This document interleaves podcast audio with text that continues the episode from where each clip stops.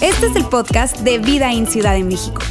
Nos alegra poder acompañarte durante los siguientes minutos con un contenido relevante, útil y práctico.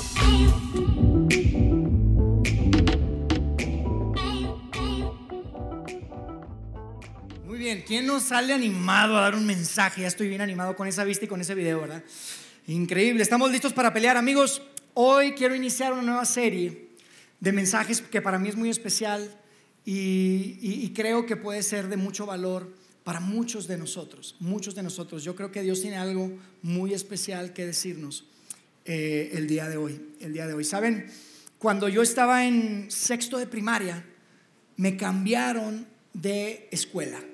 Y yo no sé cuántos de ustedes tuvieron esa experiencia, pero puede ser una experiencia bastante interesante, bastante difícil en realidad. Para mí fue difícil, para serles honesto. ¿Por qué? Porque yo crecí desde niño con un grupo de amigos que ya estábamos bien unidos, todos nos conocíamos, hasta yo me sentía que era como el líder ahí, el lidercito de los amigos. Y entonces me cambian una escuela, era una escuela pequeña, me cambian una escuela mucho más grande en donde pues ellos también habían crecido desde niños, eran súper unidos. Eh, y para mí como que fue difícil encontrar esa emoción de, ah, voy a ir a una escuela, se me acabó el primero o segundo día que empezaron a molestarme los niños de sexto de primaria. Tú sabes lo cruel, lo cruel que puede ser un niño de 13, 14 años, ¿no? A esa edad. Y, y saben, me cambiaron de escuela no necesariamente porque me cambié de ciudad, o, o- o algo extraordinario. Simplemente mis padres querían una, un mejor experiencia académica para mí, porque era, entendíamos que era un mejor, una mejor escuela, pero se olvidaron de mis sentimientos, diría yo, ¿verdad? Porque para mí fue difícil, ¿sabes? Fue difícil. Y recuerdo que a la semana, la verdad es que no me bajaban de gallina, este, de ahí está el nuevo, el, el güerito y que la cosita y me decían, este, me decían Pinocho, de hecho me decían Pinocho. Si tú crees que hoy mi nariz es grande, no, hombre, si hubieras visto fotos mías a los 13, 14 años. Mi mamá cuando me enfermaba de, gripa me decía, aquí está su toalla para que se suenen los mocos, mijo, porque un pañuelo no era suficiente. Pero no, mira, eh, en ese tiempo era, era difícil y recuerdo que el molestar, lo que, los chicos que me molestaban, eh, eh, no solamente se conformaron con molestarme, sino que eventualmente empezaron a provocarme y querían pelear.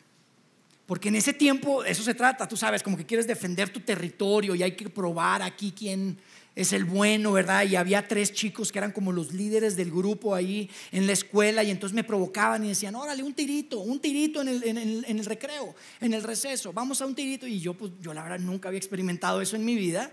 Y recuerdo que cada día que salía de la escuela, eh, pues iba con, con- con un semblante, la verdad caído. Mi mamá me dice hoy, recordando aquellos tiempos, dice, me acuerdo que llegaba por ti, estaba en el auto y te veía salir y yo ya sabía que la cosa estaba mal. Yo ya sabía que la habías pasado mal porque venía con un semblante caído donde me querían provocar y querían pelear, querían que nos agarráramos a golpes. Y, y yo le platicaba eso a mi mamá, y mi mamá, no, nunca te vayas a pelear, ya te imaginas las mamás de nunca, por favor, mi hijito, no se te vaya a ocurrir pelear. Hasta que un día se me ocurrió compartirle a mi papá y- y contarle a mi papá.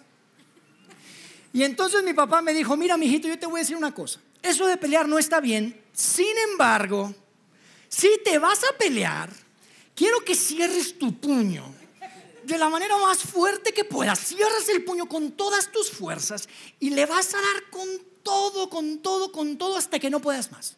¿Me entendiste? Y se me quedó tan grabado. Me agarró así. Dijo, ¿me entendiste lo que te estoy diciendo? Le das con todo. Y pues yo me fui a la escuela el otro día pensando, ¿será que funciona eso? Pues no se les hago el cuento largo, se los hago corto. En el patio, en el recreo, nuevamente llegaron estos tres chicos y uno en particular, y se rotaban, ¿eh? era uno y otro, siempre querían pelear y me empujaban y me decían.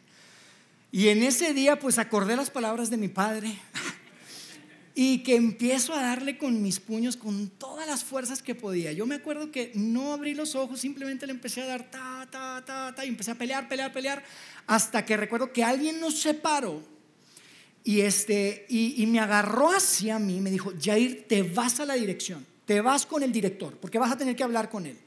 Y no se me olvida que agarró al otro y le dijo, y tú te vas para la enfermería. Y ahí inició mi carrera profesional de boxeador. Ah, no es cierto. No se crean para nada. Saben que nunca fui fan del box, nunca fui fan de la lucha libre y nada. No sé si aquí hay algunos que les gusta mucho. Dicen que es muy padre la, la experiencia de ir a la arena Coliseo y, y, ver las peleas y todo eso, que por cierto yo no sé si son reales o no esas luchas libres, ¿verdad? Es un show, pero yo creo que sí se pegan duro. El caso es que, mírate, te cuento esto independientemente de si eres fan o no de las peleas, porque tú y yo estamos de acuerdo que el objetivo final de cualquier pelea es que la otra persona se rinda, es someter a la otra persona tu voluntad. ¿Están de acuerdo? Todas las peleas se tratan de eso. Todas las peleas se tratan de que, de que la otra persona se rinda, de que se someta a lo que tú quieres, o que deje de hacer lo que tú quieres que deje de hacer, o que empiece a hacer lo que tú quieras que empiece a hacer. Y la reflexión que quiero poner sobre la mesa para nosotros a través de esta serie, partiendo del día de hoy, que vamos a estar dos semanas hablando de esto, es que muchas veces así vivimos nuestra vida, ¿saben? Muchas veces vivimos nuestra vida como si fuera una gran pelea en la que el objetivo es someter al mundo a nuestra voluntad. A todo lo que tenemos a nuestro alrededor, a mi esposo, a mi esposa, a una amistad, tal vez es a tu jefe, a tu jefa, tal vez es a esa la presidenta de la Junta de la Colonia, ¿verdad? Como que, es así, como nos dan ganas de someterla a nuestra voluntad, porque no queremos que si la basura y que si esto y que si los autos y que si dejan. Pero muchas veces vivimos así, como si la vida entera fuera una gran pelea donde queremos someter al mundo a nuestra voluntad.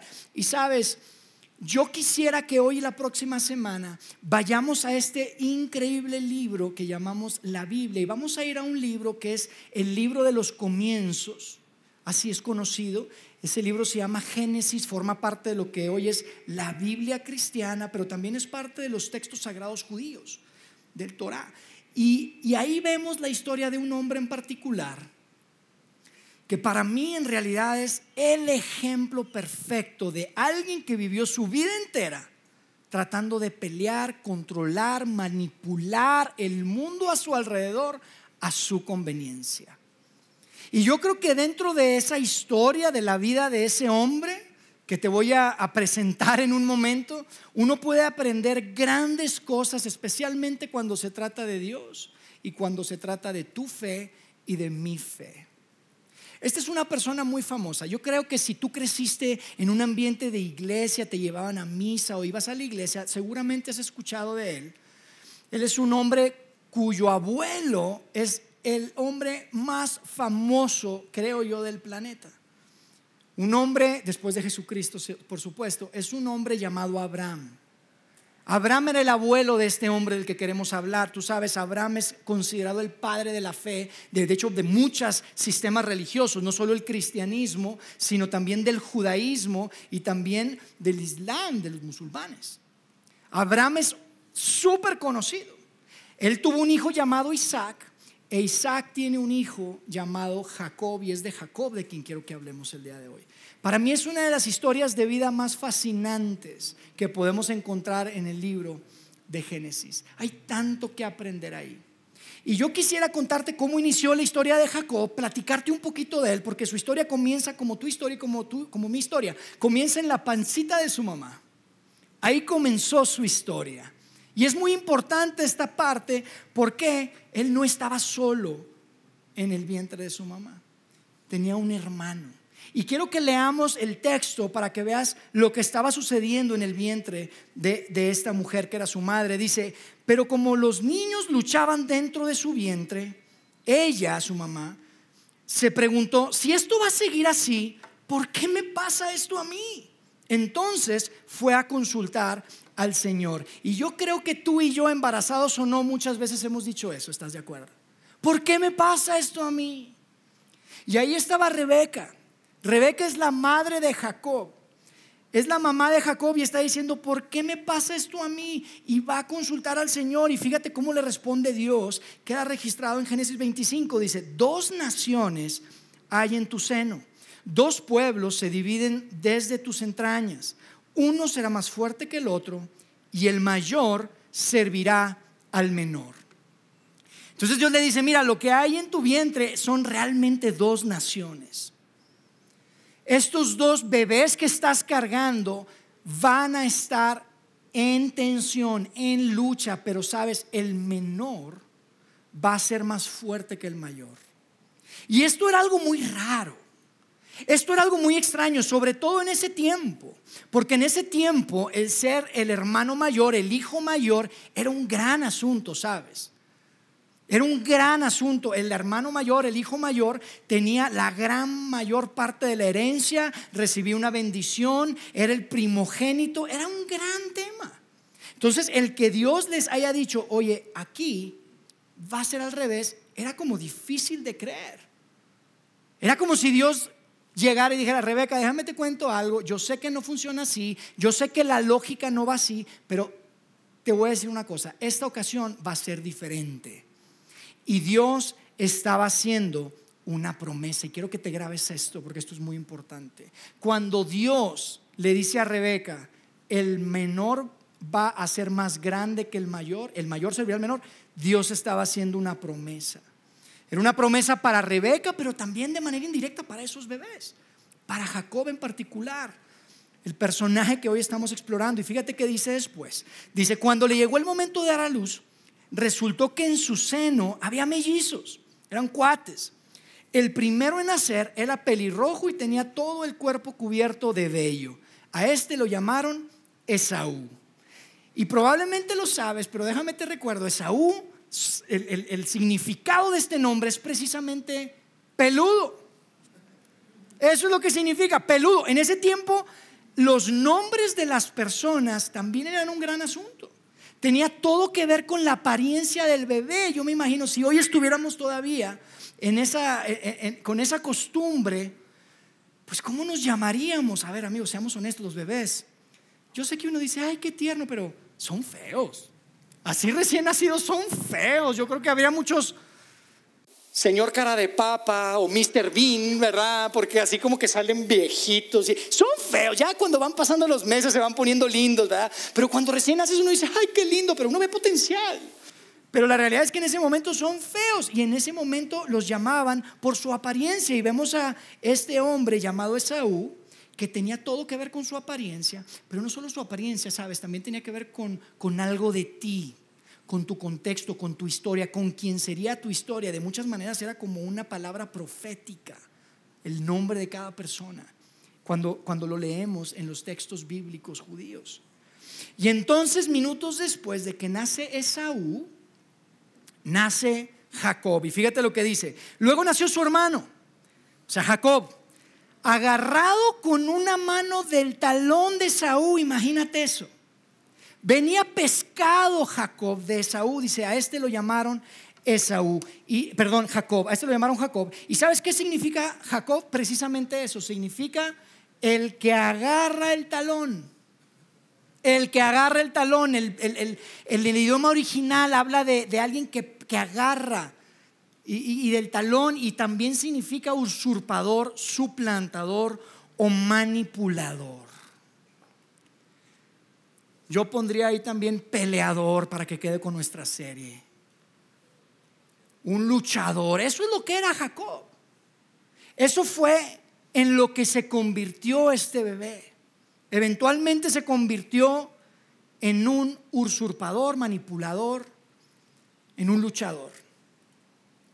Y antes de contarte tu historia, quiero que que sepas lo siguiente, esto es muy importante, quiero regresar a lo que mencionaba hace un momento. Dios le había hecho una promesa a Rebeca. Dios le había hecho una promesa a Rebeca y Dios, escucha, Dios cumple sus promesas. Dios siempre, siempre cumple sus promesas. Y no es porque yo lo diga o porque sea una frase bonita que decimos en ambientes como este. Dios cumple sus promesas. La razón por la que lo puedo decir y porque lo decimos es porque lo podemos ver una y otra vez. Tal vez tú lo has visto en tu vida, yo lo he visto en mi vida. Y sabes algo, en la vida de Rebeca era exactamente lo mismo. Ella era el ejemplo perfecto de que Dios cumple las promesas porque Rebeca, si tú sabes la historia, era una mujer estéril. Ella no podía tener hijos.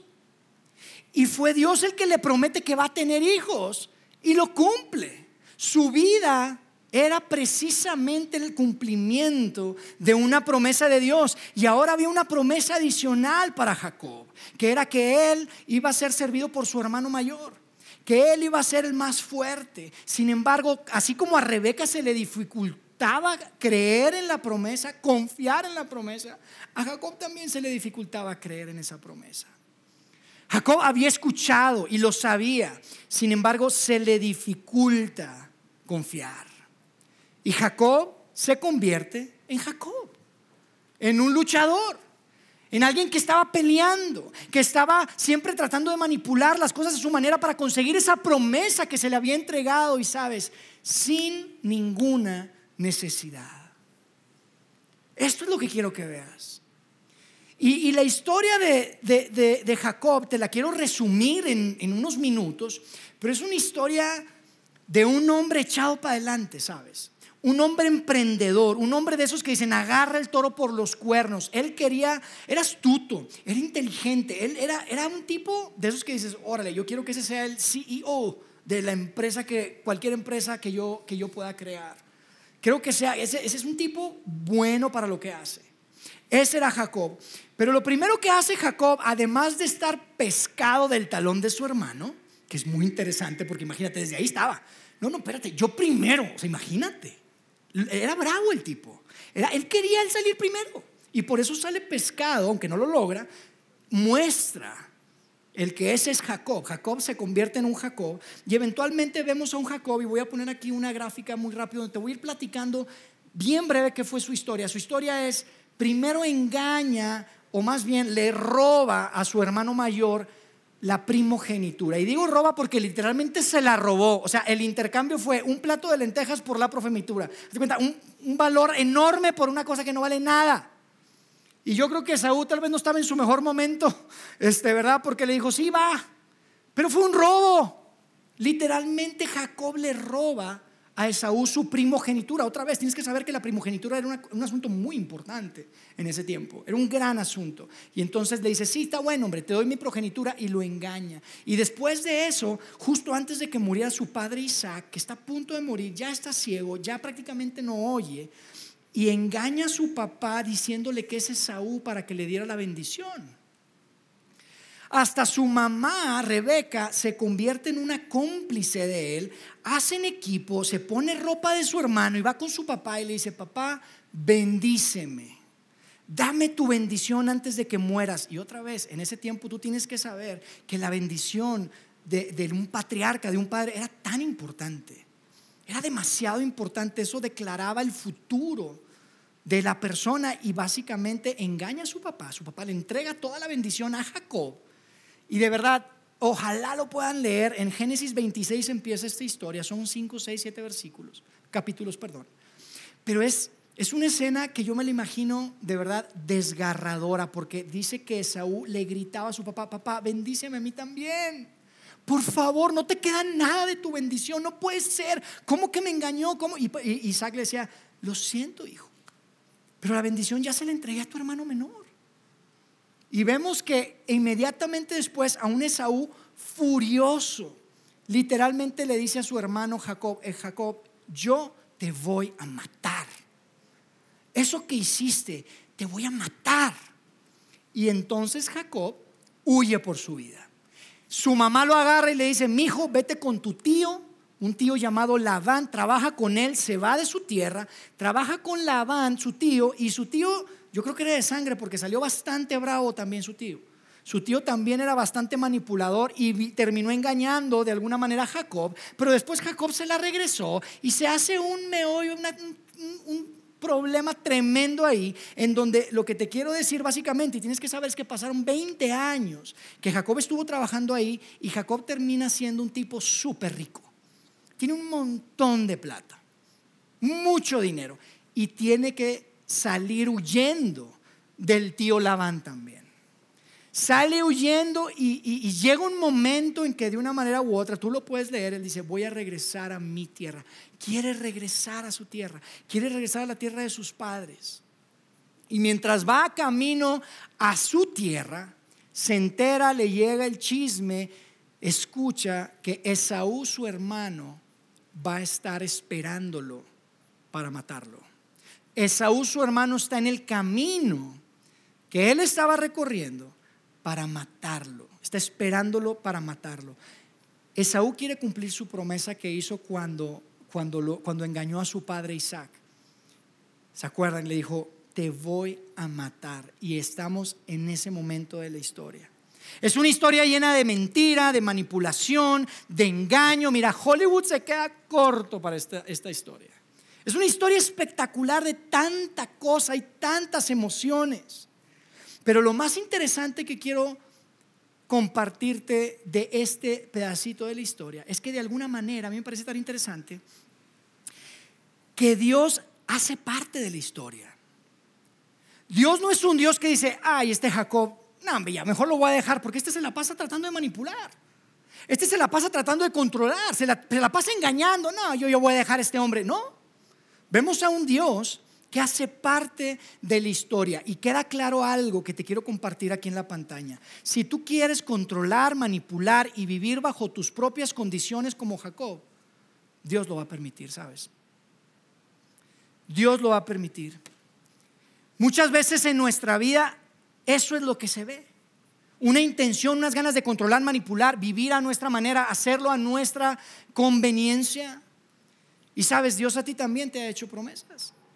Dios a ti te ha hecho promesas, a mí me ha hecho promesas, te ha prometido, ha prometido perdonarte, ha prometido estar contigo, ha prometido acompañarte, ha prometido darte todo, absolutamente todo lo que necesitas. Son promesas que Dios te ha entregado. Pero ¿cuántas veces vivimos nuestra vida luchando y viviendo como si tuviéramos que ganarnos esas promesas? Tenemos que luchar por eso, como si la vida fuera una gran pelea en la que se trata de controlar y someter al mundo a nuestra, a nuestra voluntad. Y probablemente piensas, sí, Yair, yo sé, yo sé que Dios me ha hecho promesas y yo sé que sí, muchas veces vivo mi vida de esa manera, sé que muchas veces te estoy tratando de controlar y todo, pero al final del día Dios no va a permitir que pase algo tan malo. Dios no va a permitir que las cosas lleguen así tan, tan lejos. Y Dios nos ama y nos protege y no va a permitir que esto se ponga tan mal.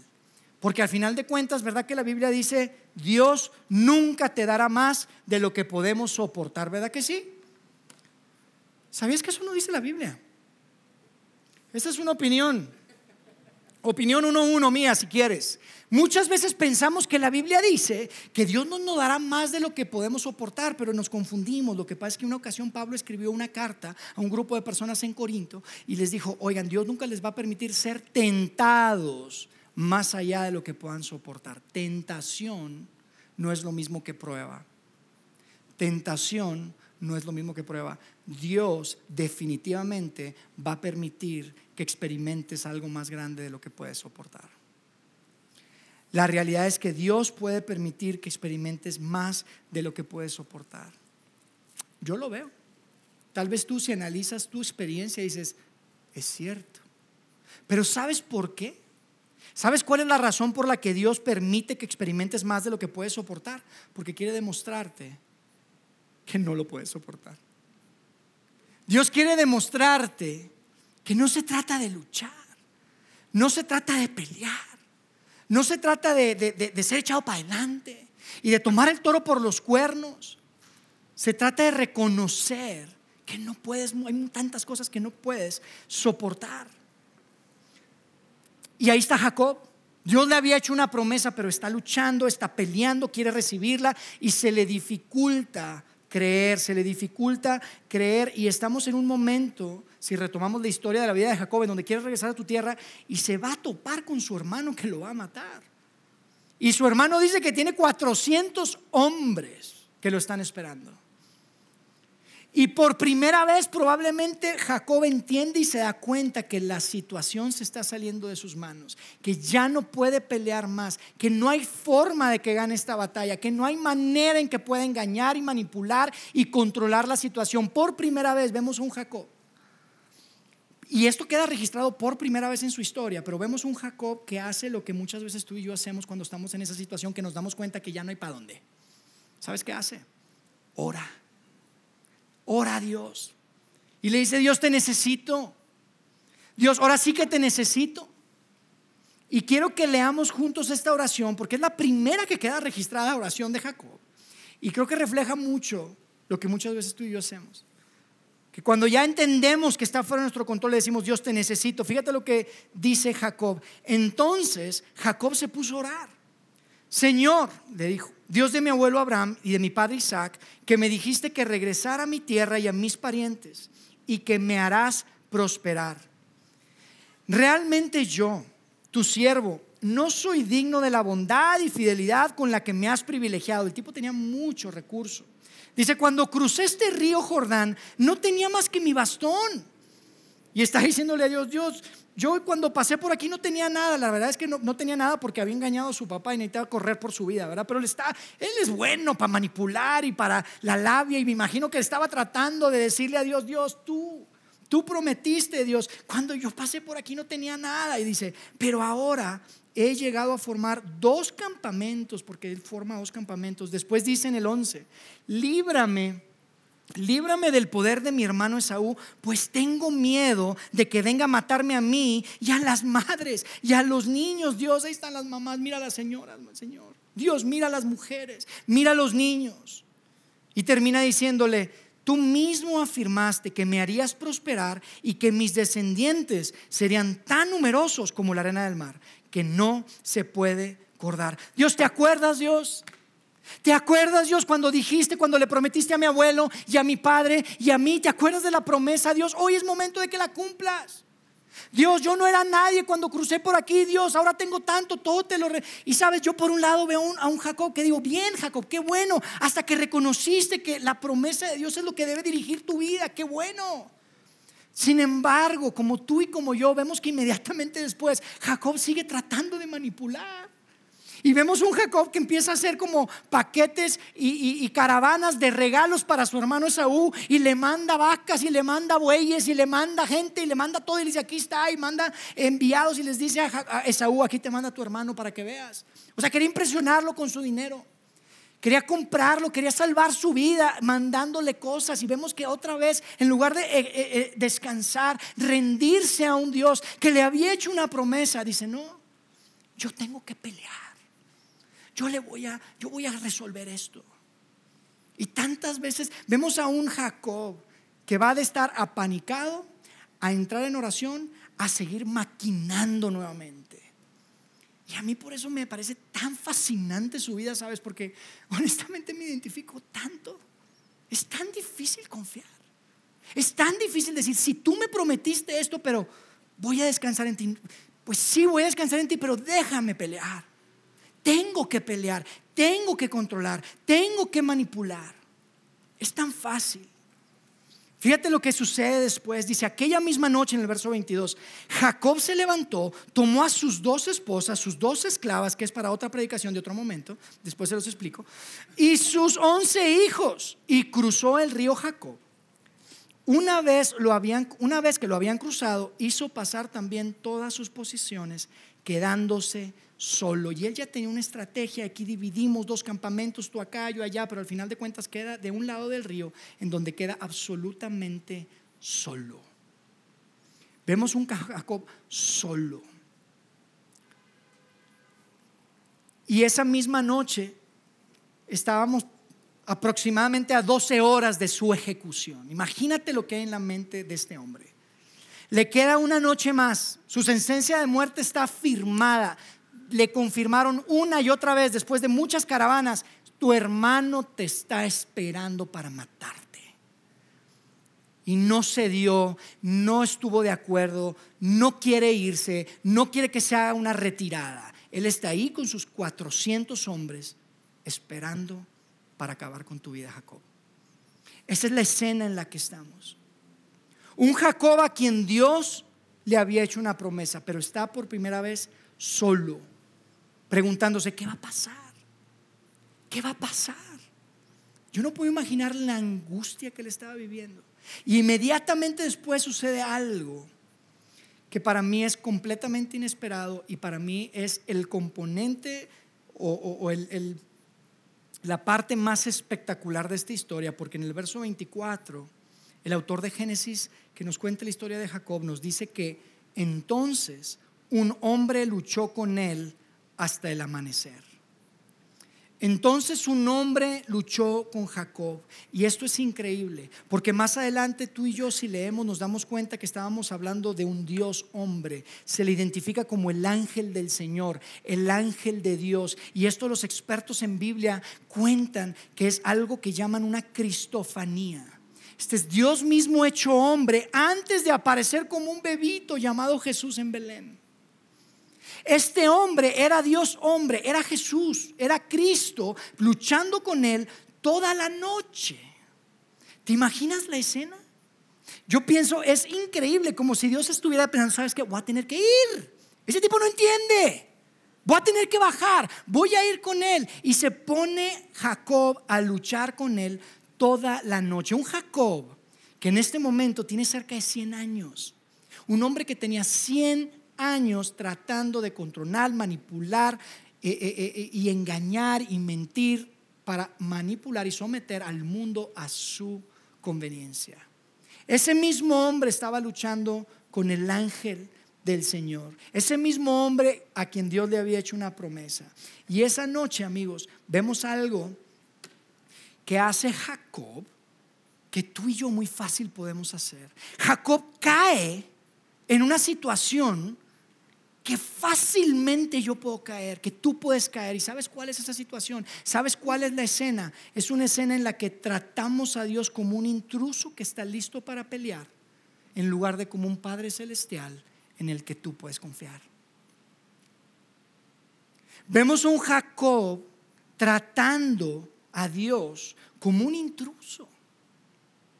Un intruso que lo que quiere es, es pelear en lugar de un Padre Celestial en el que puedes confiar. Y sabes, te digo que lo hacemos muchas veces porque no nos damos cuenta. Es algo que no nos damos cuenta. Pensamos que el problema y que nuestra lucha es la situación, es el trabajo, es mi matrimonio, son mis hijos, es, es, es, esta persona, es esta relación, es mi salud, es mi mente. Eso es lo que con lo que quiero pelear. Pero en realidad, en realidad, la verdadera pelea, amigos, es más espiritual que física o emocional. Eso es lo que yo alcanzo a ver aquí.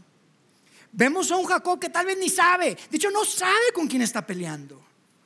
Lo trata como un intruso. Y es lo que tú y yo hacemos. Pensamos que, no, yo no tengo problemas con Dios. Dios está bien. Yo sí voy a la iglesia y todo. El problema, yo estoy tratando de controlar y todo porque es que mi jefe, es que mi esposa, es que mis hijos, es que la situación y queremos controlar. Pero amigo, ¿sabes qué? Cuando tú quieres controlar y no quieres confiar, realmente lo que estás haciendo es pelear con Dios.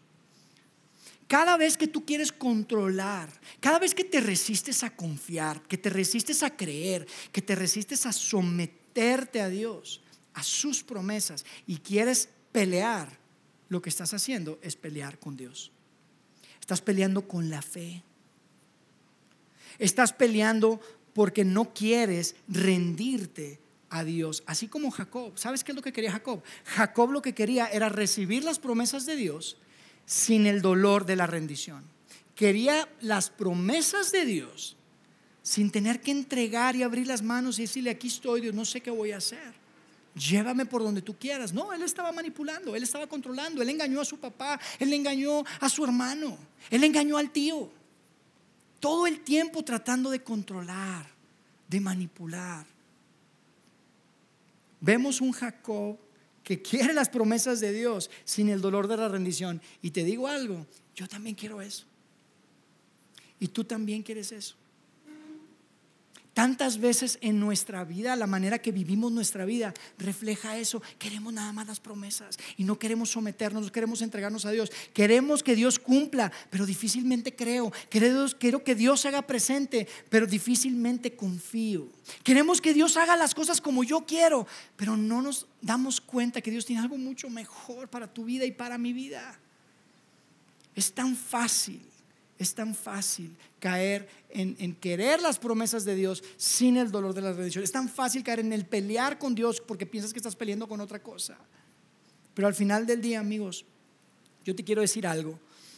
Yo entiendo, y probablemente si tú estás aquí por primera vez y escuchas esto, dices, pues mira, suena, sin embargo es, es muy difícil para mí rendir mi vida, confiar al 100% y entregarle todos mis días a un Dios invisible. Y yo te quiero decir algo, sí, yo puedo entender que eso es difícil. Yo puedo entender que eso no es fácil. No es sencillo, pero sabes, por eso le llamamos fe. Por eso es fe. Y tú dices, todo sería tan fácil si no tuviera dudas. Si no vinieran a mi mente tantos cuestionamientos, si no se me atravesaran por mis pensamientos tantas cosas que se me dificulta creer y tener fe. Y yo te digo una cosa, amigo, fe y dudar no es opuesto. De hecho, si no tuviéramos dudas, escucha, si no tuviéramos dudas, no necesitamos fe. Esa es la realidad de la situación. Esa es la realidad de la vida. Si tú no tienes dudas, ¿para qué quieres fe? Y yo creo, y yo creo que tal vez hoy tú tienes que escuchar esto. Dios está ok con tus dudas. Porque el que tú tengas dudas, lo único que representa y lo único que significa es que necesitas rendir tu vida a Dios. De otra manera sería difícil tener fe, sería imposible. ¿Para qué? La única manera en que tú necesitas rendirte es cuando tienes dudas. Y podemos ver a un Jacob que peleó su vida entera, primero con su hermano, con su papá, con su tío. Y ahora está a punto de enfrentar lo que él piensa de muchas maneras, que es la última batalla. Lo que él piensa que es la última pelea. Lo que él piensa que será su última noche de vida. Pero cuando está en ese momento luchando con ese hombre, con ese ángel del Señor, como lo describe más adelante, si lo lees lo puedes ver. Dios le recuerda algo que me quiere recordar a mí cada vez que leo este pasaje y te quiere recordar a ti hoy. Tal vez esta es la única razón por la que estás aquí, amigo. Dios te quiere recordar algo a través de esa pelea y es la lucha en realidad es con Dios. Amigo, la lucha que vivimos en nuestra vida no tiene que ver con tu situación. La lucha tiene que ver con esa fe que Dios quiere que tengas. Hay un pasaje que dice que la única manera de agradar a Dios es con fe. La fe es la certeza de lo que se espera, la convicción de aquello que no se ve. Eso es fe. Cuando dudas necesitas fe. Si no dudas no necesitas fe. Y Dios quería recordarte que sí, en realidad la lucha no es con la situación, no es con el matrimonio, no es con la parte financiera, no es con mi trabajo, no es con... Es con tu fe. Es con esa fe que Dios quiere que tengas en Él. Es con Él mismo. Y para mí eso es tan importante. El, tema, amigos, y con esto quiero terminar, el tema tiene que ver con la fe. Cuando se trata de pelear, uno, tiene que ver con la fe y dos, no te olvides de lo que te dije hace un momento. Si tú quieres controlar, manipular, orquestar, luchar, Dios lo va a permitir. Dios lo va a permitir. Y Dios te puede permitir experimentar cosas más fuertes de las que puedes soportar. Y puedes meterte en lugares que no quieres meterte, créeme. Simplemente por no decirle a Dios, aquí estoy, quiero confiar mi vida entera en ti. Yo te digo algo, cuando uno lucha, cuando uno eh, eh, eh, batalla y hay la tensión en la vida, lo que estamos buscando es esa paz, ¿estás de acuerdo? Estamos buscando paz, queremos cosas buenas para nuestra vida, para nuestra familia, queremos esperanza, queremos amor, queremos experimentar perdón, queremos todas esas cosas. Claro que sí, hay tanta necesidad de eso el día de hoy. Cuando luchas lo que estás buscando eso, pero te quiero, lo que estás buscando es eso, pero te quiero decir una cosa y con eso termino. Solo podrás experimentar el beneficio de seguir a Dios, que son todas esas cosas, esa paz, ese perdón, ese amor, esa esperanza. La única manera de experimentarlo es hasta que dejes de pelear con Dios.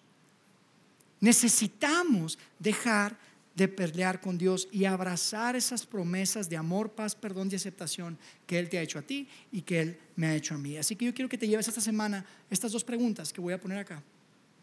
¿En dónde necesitas más fe? ¿En qué área de tu vida necesitas más fe? ¿En dónde estás batallando con la duda? ¿Es en tu salud? es una cuestión relacional, es una cuestión financiera, tiene que ver con tu pasado que no puedes soltar, tiene que ver con algo que viviste o que hiciste y la culpa no la puedes cargar y estás batallando con creer que Dios cumple sus promesas en tu vida por lo que hiciste. ¿En dónde estás batallando más? Llévate esa pregunta. Piénsalo, reflexiona en eso. Ahí nos vamos a quedar en la historia de Jacob. Les prometo que la próxima semana les digo quién gana esa lucha. Está fácil saber quién gana. Pero les voy a contar qué es lo que pasó y particularmente quiero compartirles qué fue una pequeña conversación que tiene tanto poder y tanta profundidad en esa escena, esa noche antes de que Jacob se enfrente a su hermano Esaú para matarlo. Y eso lo vamos a ver la próxima semana, pero esta semana yo quiero que simplemente te quedes pensando, ¿me estoy aferrando a Dios para confiar o me estoy aferrando a Dios para pelear? Porque necesitamos aferrarnos a Dios. Y tal vez tú ya estás aferrado a Dios, pero ¿cómo se ve e, e, ese agarre? ¿Cómo, cómo se ve eso? ¿Es, ¿Es confío o es estoy peleando? ¿Les parece? Déjenme hacer una oración y nos vemos la próxima semana. Dios, gracias Padre. Gracias porque a través de la vida de Jacob podemos aprender tanto. Podemos ver tanto de nosotros, podemos, puedo, ver tanto en mí, Dios, en, en, tal vez ese querer controlar, ese querer siempre tener las cosas eh, en, en, el mejor lugar por mis propias fuerzas, por mis propias habilidades. Y Dios, gracias porque hoy nos puedes recordar que necesitamos rendir nuestra vida a ti, que necesitamos confiar en tus promesas, que realmente cuando queremos controlar y pelear, lo que estamos haciendo es pelear contigo. Estamos peleando por nuestra fe, con nuestra fe, y queremos ser personas de fe, queremos ser hombres, mujeres, una comunidad que pueda entregarte a ti todos sus sueños, anhelos, esperanzas y que podamos vivir caminando el camino que tú quieres que caminemos, recorriendo esas veredas que tú abres para nuestra vida, Dios. Gracias porque hoy pudimos hacer iglesia en este lugar. Gracias por cada uno de mis amigos que nos acompañan el día de hoy y permite que podamos volver a vernos la próxima semana en este mismo lugar, Padre. En nombre de Cristo Jesús. Amén.